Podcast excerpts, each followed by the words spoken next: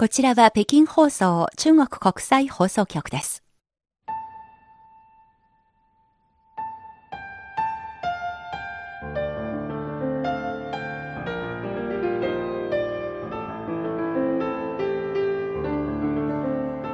こんばんは。毎週火曜日にお送りするハイウェイ北京2時間目の CRI インタビュー。ご案内の大正円です。3月が幕開けとなりました。北京ではもう少しで春の足音が聞こえてきそうです。今日の番組は先月に続いて去年年末に北京のご自宅でインタビューしてきましたピアニスト瀬田博子さんのお話をお届けします。瀬田さんはこれまで中国を代表するバイオリニストで夫の聖中国と共に中日両国のステージに立ち黄金のコンビとして知られています。これまでの番組でも紹介しましたが、聖中国さんは1941年、音楽一家の長男として戦時下の重慶に生まれました。新中国が成立した後、ソ連への国費留学を経て、世界のコンクールで受賞しました。その後、世界的なレベルで世界の舞台に立った最初の中国人バイオリニストとして歴史に足跡を残し、また日本との友好交流にも尽力してきました。聖中国さんは惜しまれながらも去年9月に永眠しました。一方の瀬田博子さんは5歳から正式なピアノ教育を受け、1974年には東京交響楽団とモーツァルトの2台のピアノのための協奏曲を演奏しました。1983年に国立音楽大学器楽科ピアノ専攻を卒業。1986年、欧州諸国をめぐり研鑽を積み、帰国した後、第3回日本国際音楽コンクールの審査員として日本を訪れた聖中国と出会い、その伴奏を務めて好評を博しました。音楽がきっかけで知り合った二人が1994年に結婚し、中日両国のステージで活躍されてきました。クラシック音楽の演奏家として音楽の果たせる役割、そして音楽のあり方をどのように捉えているのか、夫の聖中国を見送った後、今の心境、そして今後の進むべき道をめぐり、今回も続けて瀬田博子さんにお話を伺います。聞き手に今回も引き続き新潟県三条市出身の梅田健さんに加わってもらいました。三条市は瀬田博子さんの母親の実家で、聖中国瀬田博子コンビがこれまで二十数年にわたって毎年リサイタルコンサートの開催で通い続けてきた場所でもあります。それではここからインタビューをお聞きください。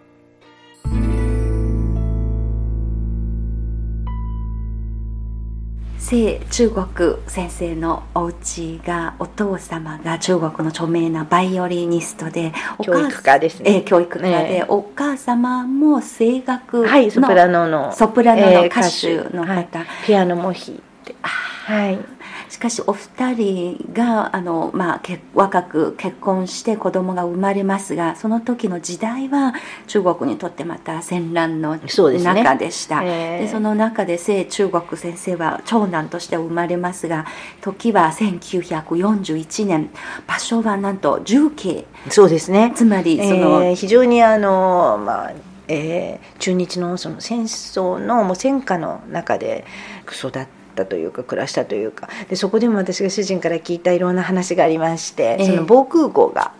あって、はい、まあ、空襲の時の防空壕ですね。で彼の父がその防空壕にもそのバイオリンを持っていって防空壕の中でも練習をしていたという。それぐらいの無我夢中の境地ですね、えー、もう本当にそれだけ要するに、まあ、私もそうですけれどもそのピアノを弾くということが要するにバイオリンを弾くということが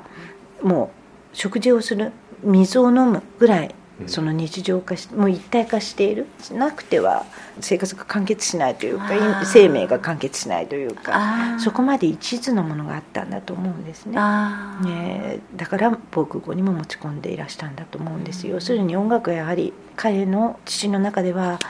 命に匹敵するぐらい大切なものであったと思います。それで防空壕の中でも練習をし、まあ、日本との戦争の時代ですよね、えー、そこで清中国という名前が生まれたんです。母国がもっとたくましく侵略との受けないなってほしいという願いがあったと聞いています。そして付けられた名前でいて1986年に日本人の私と出会って ですね、え結婚したっていう子供の時に日中戦争の防空壕の中で一生懸命をバイオリンを練習していたお父さんの長男のお嫁さんが日本人になったというのが本当にやはり一つのメッセージというか音楽が持ってるものっていうのが本当にやはり人と人が交流するのに最も純粋でかつ最も高い境地人類ならではのものですよね芸術って、えー、ですからそのそういったところで交流をするということが本当に大事なことだと思うんですね。やはり言葉っていうのはやはり言い回しとか言葉のあやとか上げ足を取るとかいろいろありますけれどもやはりいろんな意味に取れてしまう非常にまあ誤解も生みやすければ後から論争も起きやすいけれどもそれが音楽とか芸術とかというふうに一つ昇華することによってそういうものが全部研ぎ澄まされてその本当に綺麗なものだけが残る、うん、そういうメッセージを伝えていってほしいというその神様からの何か使命だったのではないだろうか なんていうふうに思ったりするんです、ですから本当に文化の交流とか本当に芸術の交流とかというランクでの交流で残されたものっていうのは例えば戦争とかそういうもので爆破されてなくなるものではない。みんなの心の中に残って魂として伝えていけるものであり伝えていくべきもの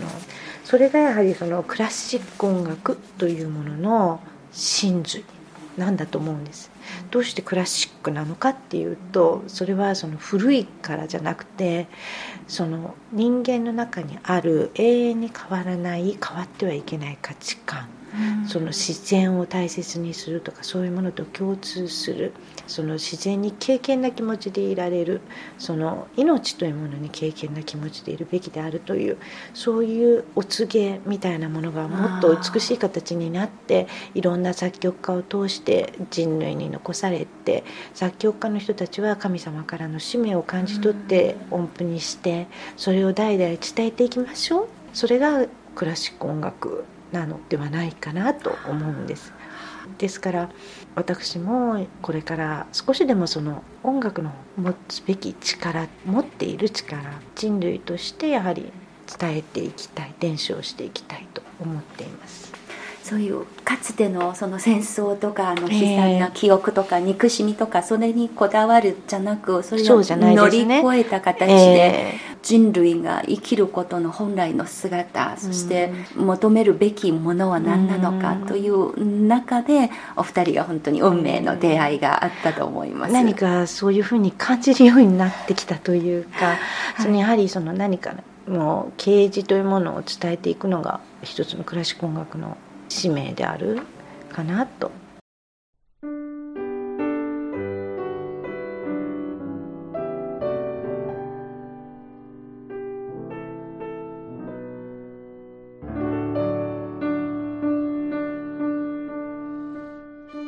CRI インタビューピアニストの瀬田博子さんにお話を伺っています。さてここで小さい時子供の時からですね三条でコンサートに通ってた梅田さんにちょっと聞きますが、はい、三条市では聖中国先生と瀬田弘子さんとのコンビについて皆さんの市民の間ではどういうふうに伝えられているのですか？一つのそのコンサートの意義としては三条立花で日中友好っていう面がありましたし、はいあと正直言って三条市あのね故郷の人怒られるかもしれないんですけどそんなまともな音響の整ったホールなんてない場所だったのででもそこで中国から本物の音楽がやってきて演奏が行われるっていう。ことはすごく貴重な機会でまあ私が子供の頃生で聴くっていうのは特別な意味があると思うので健さんは1987年生まれ。ですね。ちょうど私たちが知り合ったくらいの時ですね。であ、はい、ちょうど初初めて、えー、もう本当にあの主人と、えー、一緒に公演を始めたぐらいの年に生まれられたということですね、はい、ですからあの本当に三条でのコンサートは20年以上続きまして、えー、嬉しいのはですねその二十何年間の間に三条市から音楽家を目指して、か音楽が好きで勉強をするというような子どもたちがすごく増えたんだそうです。それと本当にあのいろんな演奏家の方たちが三条市に見えるようになってそれこそあの公民館のホールなんですよ、えー、ホールは。なんですけれどもその聴いている方たちがすごく質が高いっていう評価があってやはりそれは二十何年間清中国さんの演奏を聴いてきたこととは無縁じゃないですねっていうふうに言ってくださる方がたくさんあるのは非常に嬉しいことです。それと本当にこの場を借りてその二十何年間を支えてくださった皆様主催の三条新聞社という非常に歴史のある新聞社の今前社長さんそして現社長さん本当に家族のようなお付き合いをさせていただいてで一緒にその音楽の持てるその力というものを一緒に認識して一緒にそれをみんなに伝えて続けた二十何年間で。それからその梅田さんのお母様とか、えー、本当にそこにもう一緒に尽力してくださって多くの方たちの愛があってそのここまで続いてきた。ですから本当にそれがまた下の世代に伝わっていってその音楽を勉強する人が増えるなりコンサートを聴きに足を運ぶ人が増えるなり些細なことかもしれないですけどその変化というのがとってもやはり多くの人たちのその努力によって実現したことで今本当にこの中国の国際ラジオの場をお借りして、ね、その三条の皆様にも私が元気ですというメッセージとそれから主人おそらく主人私とからの感謝の気持ちを伝えられればと思います。でも三条の本当に地元の方たちにとって聖中国さんっていうとどんな方として認識されていますか？やはりまあその聖中国さんはとても有名な方ですからそういった方が来られるそれぐらいなんかすごいことだってつまりすごい方が来ているっていう面もありますしさすがにそれだけも長く続いていくと、ね、まあ、いや毎年来てくださるわけですから。風物詩じゃないでしょうかそういう言い方もできますしやっぱり親しみがすごい湧いてこられますよね、えー、そして懇親会があったりなんか打ち上げですね、えー、するわけなんですけれどもそこにも参加した、まあ、市民の人とかが話しかけるとすごい私が印象的だったのは、えー、セイさんも瀬田さんもすごくフレンドリーに接してくれてるっていうことがすごく印象的でしたね。なるほどいやこれも本当に中国と日本の交流の歴史においても、えー、あの歴史に残る出来事でもありますね。私たちは本当に普通に一日一日を積み重ねているという感じですかね私はもう中国にいても日本にいてもその自分の一挙手一投足が 全て何か有効につながっていけばいいなって私は本当にもちろん大きなイベントとかいろんなことありますけれども本当に大切なのは日々の積み重ねだと思うんです。有効にしても人生にしてもそういう本当に地道なものを続けられるっていうことが一番大事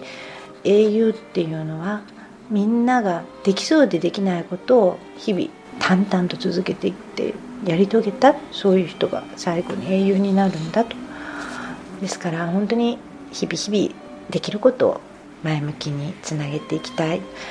例えば中国でもタクシーに乗ると必ず私の中国語はまだまだ未熟で どちらの人ですかって。南方人でしょ、えー、とか。それでなんかもうちょっと遠いとか言って、まさか日本人じゃないですよねっていつもまさかの日本人じゃないですよねって言ってえー、そのまさかですとかっていうね。いろいろな話あの北京のタクシーの運転手さんって本当に非常に面白い方多いですよね、はい、やっぱりすごく社会の出来事とかいろんなことにすごく敏感で、えー、でも本当に話し込んで途中曲がるべきとこ曲がらないで なんか違うとこに行っちゃったりすることもあったりして。ありますね。でも本当にそういうところでもそういうところで些細な日本人への印象がまあ、少しでもいい印象が残ってもらえれば嬉しいなっていうそういう気持ちあります。それからさんも随分おおらかな性格になったんじゃないでしょうか、いや本当にあの私は主人と一緒になって彼から中国大陸から学んだことたくさんあります。あのうちは大家族ですしね。その中から親孝行とか家族の絆とか兄弟愛とかもうたくさんのことを学ばせてもらったしいやそれと日本のいろんなものっていうのは本当に源が中国にあるっていうことですね。文化の父はやはりここなんですね。だからもう日本人にしても中国の方たちにしてもそれをやはりもっともっと深く認識していくことによって世界平和にも貢献できると思うし。本当にそう思いますね、えーえー、本当に今ちょっと情報がすごく錯乱してる時代ですね。もう本当にいろんなものが簡単にパッと見えるけれどもだから深いところが見えにくいような気がします。日本人の場合割合とそういうとこ長けていると思うんですけれどもその今情報で本当にパッといろんなものが見えるので深くなりにくいですけれども今たくさんの中国の方が日本に旅行にいらしてくださるのはそのお買い物だけではなくてやはりティホエが行ったらやはりあ中国にはもしかしたらもうなくなってしまったような、えー、そのルーツの古いものが日本にまだ健在健在だ、そういうところに惹かれていかれる方がたくさんいらっしゃるんだと思います。だから行って、まあ、ついでにまあお買い物もされるでしょうけれどももっと深いところでもしかしたら言葉にはそんなに深く考えていないのかもしれない。もっと本能的なところで何かこうあ日本いいな好きだなっていうようなね。そういう、ね、えー、そうそれが本当に大切だと思うし、うん、日本の人たちもそこを深く理解してありがたいことそれから自分たちのやはり文化がここが原点であるということを日本の人たちも今日本は割合と外にあまり出なくなっていて内向きになって、えー、ですからそのもっともっとやはり実際にもう百聞は一見にしかずという言葉も中国から来てるわけですけれどももっともっとその外に出ていろんなものを見てみて深く考えてもいいんじゃないかなっていうようなそうなってほしいなっていうような願いもあってですからもうもう私という本当に小さな小さな存在でも何かシグナルが発信できればというのは本当に日頃の小さなことからできるので、と思います。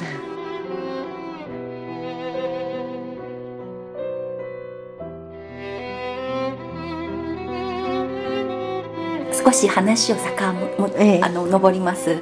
結婚を決めた時に周りの方たち随分びっくりしたんじゃないでしょうか。そうですね、まあ、随分早くからいろいろ心配をしてくださる方があって、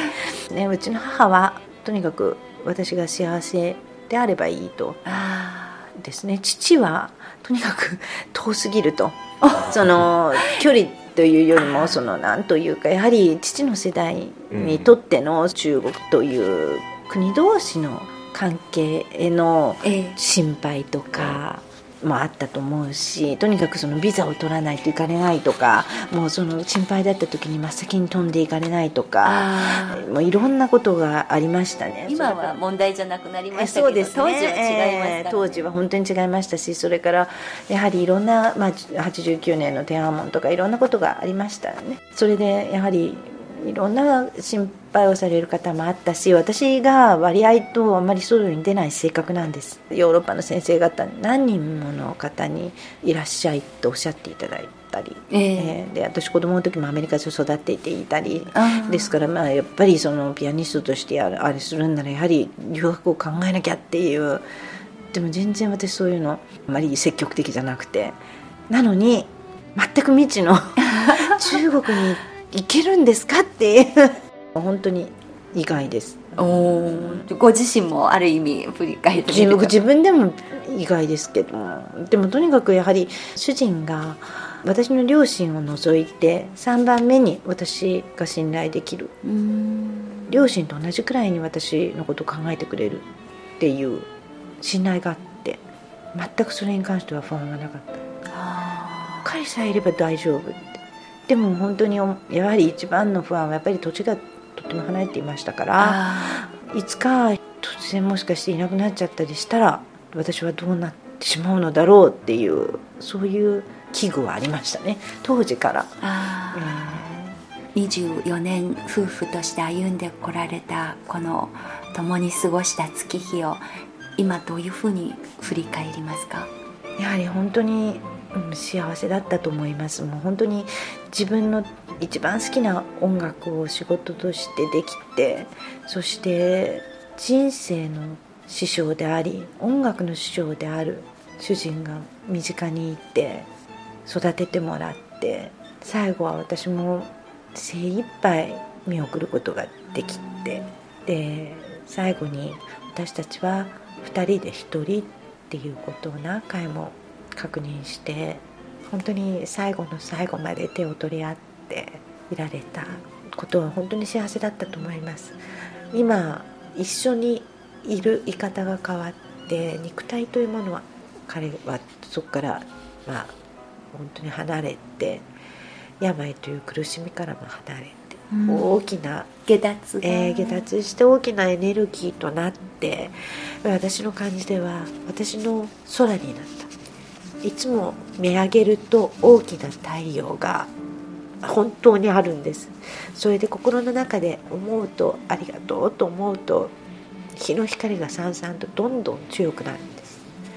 それは本当に一緒にいる方たちもみんな言ってくださって。だから私毎日太陽と話をして太陽の写真撮ることにしてるんですけども。ある時は月の光になって静かに注いでくれる私が誕生日の時の夜は深夜12時に綺麗なお月さんでした、えー、本当にお誕生日の日の12時ちょうどに私ベランダのところカーテンを開けてそうしたらこういうふうにしても下から見ないと見えない。本当に月は見えなくても光がふわーっとこう窓月の光,、えー、月の光が照らされていて一生懸命月を探して大きな月が見えてで「ありがとう」って言いました。だから本当にそういう精神的なつながりっていうのはが逆にその肉体があった時よりも深くなっ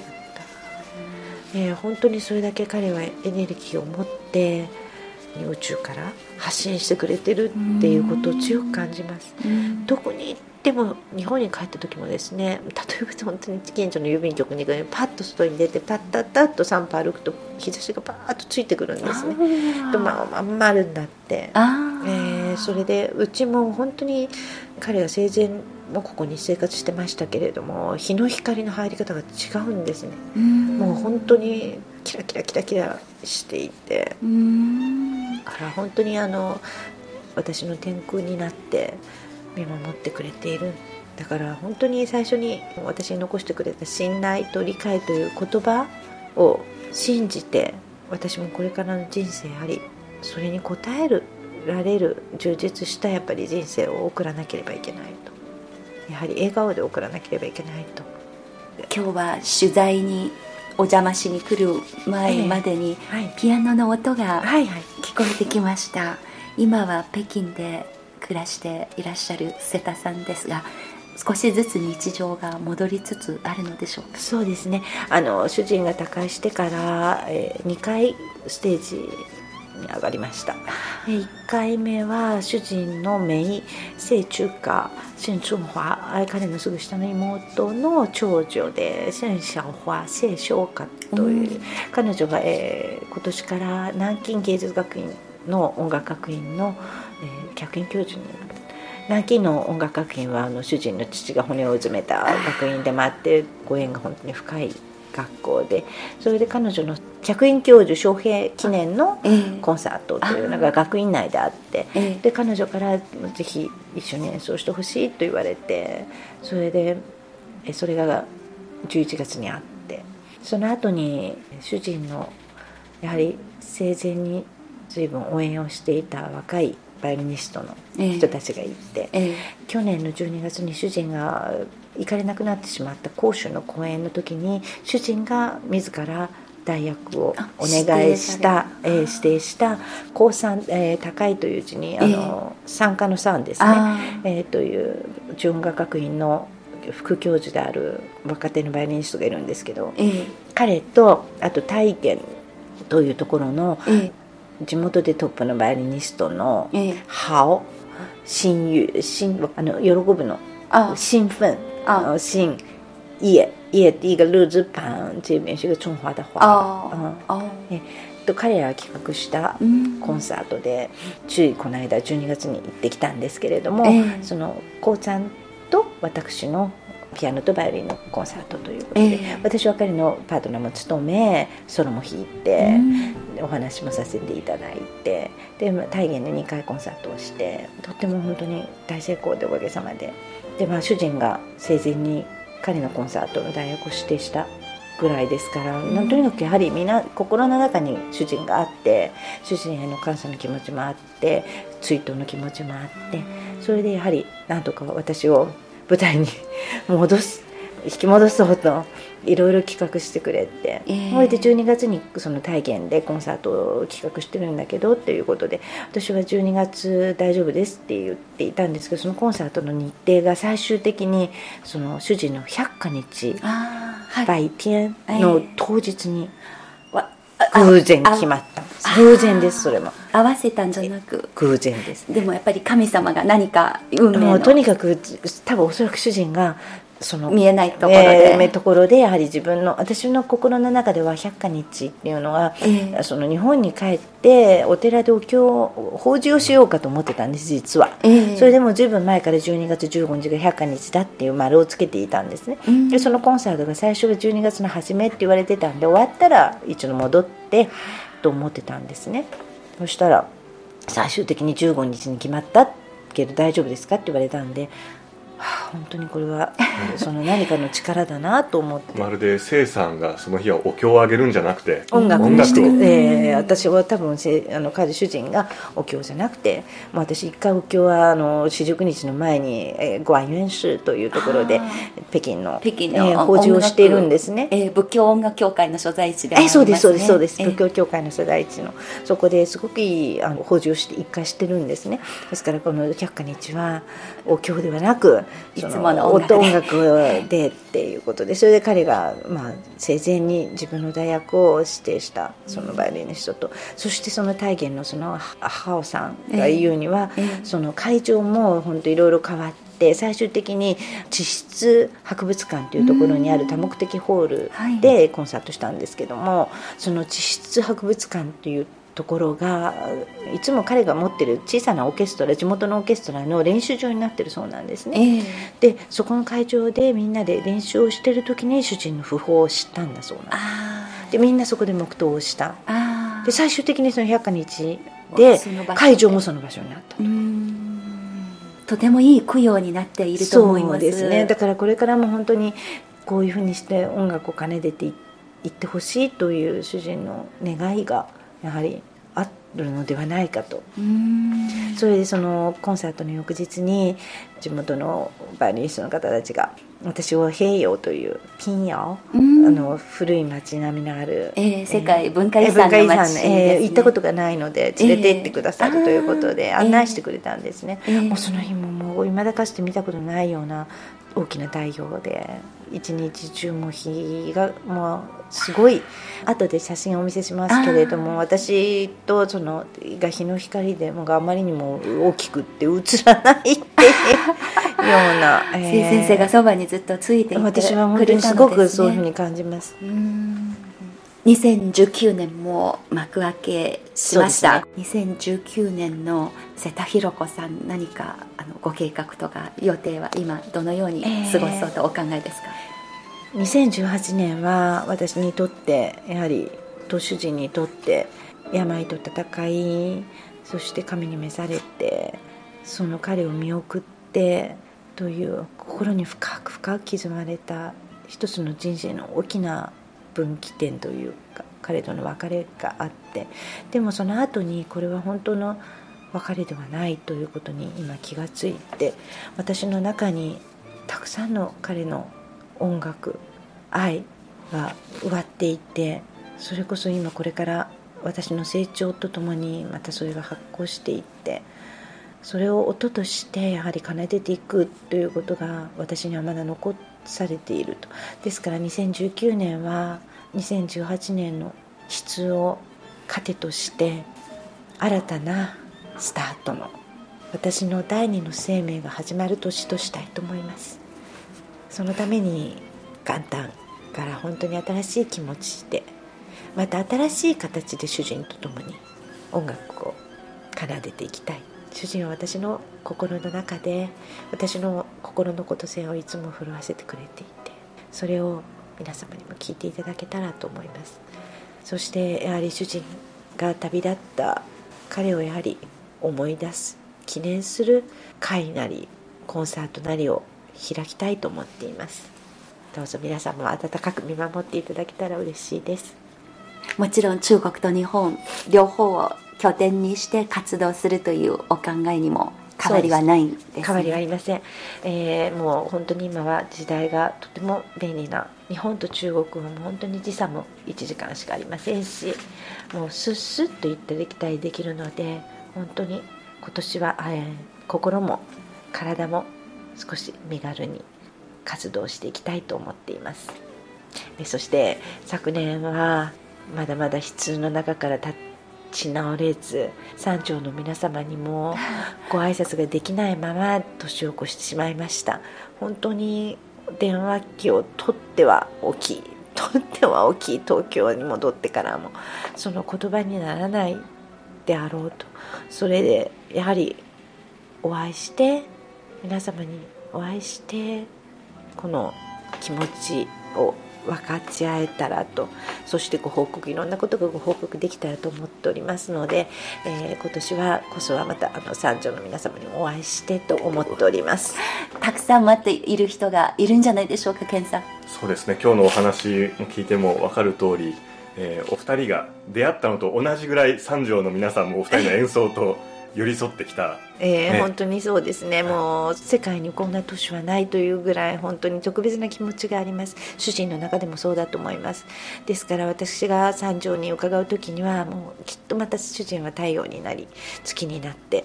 私と一緒に皆さんのところにご挨拶に伺うことだと思っております。新潟県三条市の皆さんも今年瀬田寛子さんとそしてご一緒に来られる清中国さん空となって来られる生産を一緒に迎えてくれることと思います。ありがとうございます。私からまたぜひ教えていただきたいことがありまして聖中国先生が本当に中国人にとって大きな財産ですのでこれからもし聖中国先生のお墓へお墓参りに行きたいと思う方がい。らっしゃる場合にはどこに行けばいいのでしょうか、あの主人のお墓は十三林という民の十三両というところのちょっと上にパンロン台軍務という、えー、お墓がありまして、えー、その中にありますあの非常にバンロンダゴムはお墓参りなんですけどなぜかピクニック気分になるような非常にあの明るい風水的にも非常にあのいい場所です、えー、あのいらっしゃった皆さんはなんかその本当にいいとこですねってあの山あり水あり日が差して、えー、そこに、え両親とそして2017年に先に亡くなった5番目の弟聖中州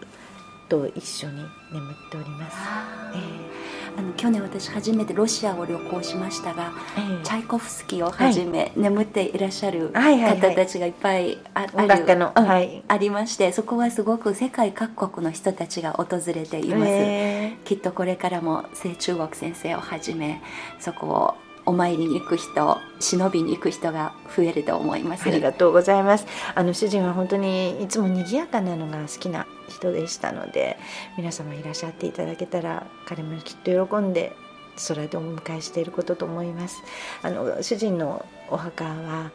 墓石の上に、えー、えー、横たわってバイオリンが一丁正統ブロンズでできているんですけれども彼が生前にとても好きだった楽器ヨセフ・ガルネリという楽器の全くあの1対1で作っていただいた楽器がえお墓の墓石の上にこう横たわっています。ですから、えー、すぐにあのああそこだなって分かっていただけるかと思うんですけど、えー、その墓石の下の方にはピアノの鍵盤も1オクターブだけですが、えー、その置いてありますので。世田さんが念入りにデザインしたそうですね。ですね、えー、デザインをしてみんな家族のみんなにの同意を得てそれでまあ、主人はとにかくバイオリンの F 字工から生まれてきたのではないかと私は疑うぐらいそのもうバイオリンから片時も離さない。もうバイオリンを魂とするようなもう本当にもうバイオリンが好きで好きで好きでもうそれでですから本当にバイオリニストというのは彼にも天職だったと思うし、うん、もう天職を本当に立派に全うして今は空の上からリレーバトンを渡された私たちがしっかり頑張れるようにさんさんとした日の光となってエネルギーをくれていることと思います。本日は本当に長時間ありがとうございました。とんでもありません。ありがとうございました。ありがとうございました